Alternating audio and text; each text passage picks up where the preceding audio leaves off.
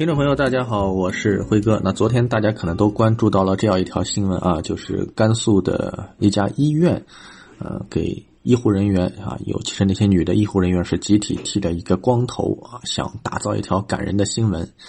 结果呢，在评论区里或者大家今天看很多公众号的推文都能看到这样一条策划吧，应该算是翻了车啊。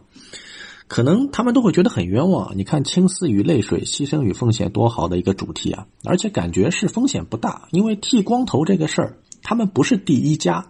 你看，从南到北，到处都在宣传这个光头之美，广大群众都很感动啊。那么他们就做一个感动的跟进者，让姑娘们坐下，剃头刀一响，摄像机一架，于是呢，我们就看到了一场正能量的事故啊。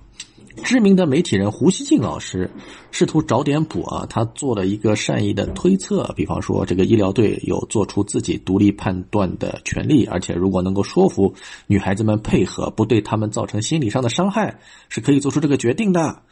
就可惜的是，这个善意的推测实在是千疮百孔啊。就拿上面这段话来说，这每一句都能被轻松的反驳掉啊。做出独立的判断，不是做出错误的判断。堂堂一支医疗队，应该知道光头是否是必须且急迫的。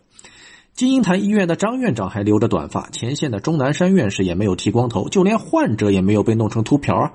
剃短或者剃光，实际上是医护人员为了工作便利的自行选择，根本不是什么必须要做的事情。那么是谁觉得这件事情必须要做呢？能够说服且不造成心理伤害，那就不应该被展示啊。就算被说服，就算愿意，那剃了光头直接去前线就好。为什么要完整的展示剃头的过程？为什么要被记录？为什么还要把头发拿下来，在姑娘们的眼前晃一晃？这到底是避免心理伤害，还是造成心理伤害呢？那么，是谁觉得这件事情需要展示？啊，不要做什么善意的推测了，这里头应该没有多大的善意。所有对牺牲的赞颂都应该心怀善意，但这个道理很多人就是不明白。他们一直觉得只要赞美牺牲，人们就会被感动，然后就会万众一心、众志成城。他们从头到底都不肯想，这种牺牲有没有必要，需不需要有人承担责任？有人把低效重复的指令自夸为饱和式救援，让基层几乎累死在一线；有人把身怀六甲的孕妇派到了救治现场，试图再次营造一个最美故事。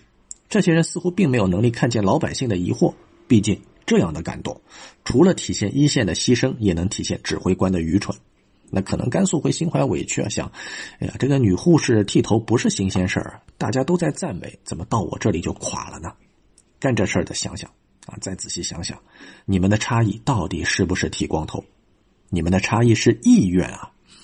之前所有的光头之美都是他们决定自己这么做，然后他们自己在社交平台展示啊，或自拍或记录，然后媒体再转发。我们所有的感动都源于此。如果他们展示的是笑容，那媒体呈现的就是笑容；如果他们展示的是坚毅，那媒体呈现的就是坚毅。从头到底，绝对不会有一个镜头像真人秀那样去窥探他们的反应，甚至用剃下的头发引导他们的泪水。那不会让人感动，只会让人觉得同情。如果你稍微热血一点，你还会觉得愤怒。那为什么要欺负这些女孩子呢？就像各地都做了一张一百分的试卷，他们非要做一百零一分。但问题是，满分就是一百分了。你把一百零一分甩出去，只能证明你在作弊，这可能比不及格更糟糕。有些作者可能会说一些二战期间对法国女性的羞辱，或者孔子和子路的对话等等啊，旁征博引，说尊严，说平权，我就不说那么复杂了。干这事儿的人哪里会想到这些啊？我相信在未来正能量的报道肯定会越来越多，许多策划已经被摆到了桌面上。发掘先进典型，讲好感人故事，总归是一个硬要求。那我就提醒两件特别简单的事儿。第一个，咱们写完稿子的时候啊，不要只给领导审。如果有可能，给自己的妈妈审一审，看看她什么反应，听听她如何评论，问问她是不是感动，是不是认可，是不是愤怒，是不是有疑惑。剃头这个宣传，让你妈审，大概率能拦住。有些策划者已经许久没有接触到过公众的情感了，请不要被他们带了走。要知道，如果最后闯了祸，你还是得背锅。第二个，我以前也说过，我说我一直觉得现在的报道或者典型故事有多感人，就会觉得造成这一切的人有多混蛋，对吧？这个特别朴素的情绪大家都有，那下笔前一定要意识到。如果意识不到，那就说说进展，讲讲科普，不要妄图为了感动而感动，那一定会翻车的。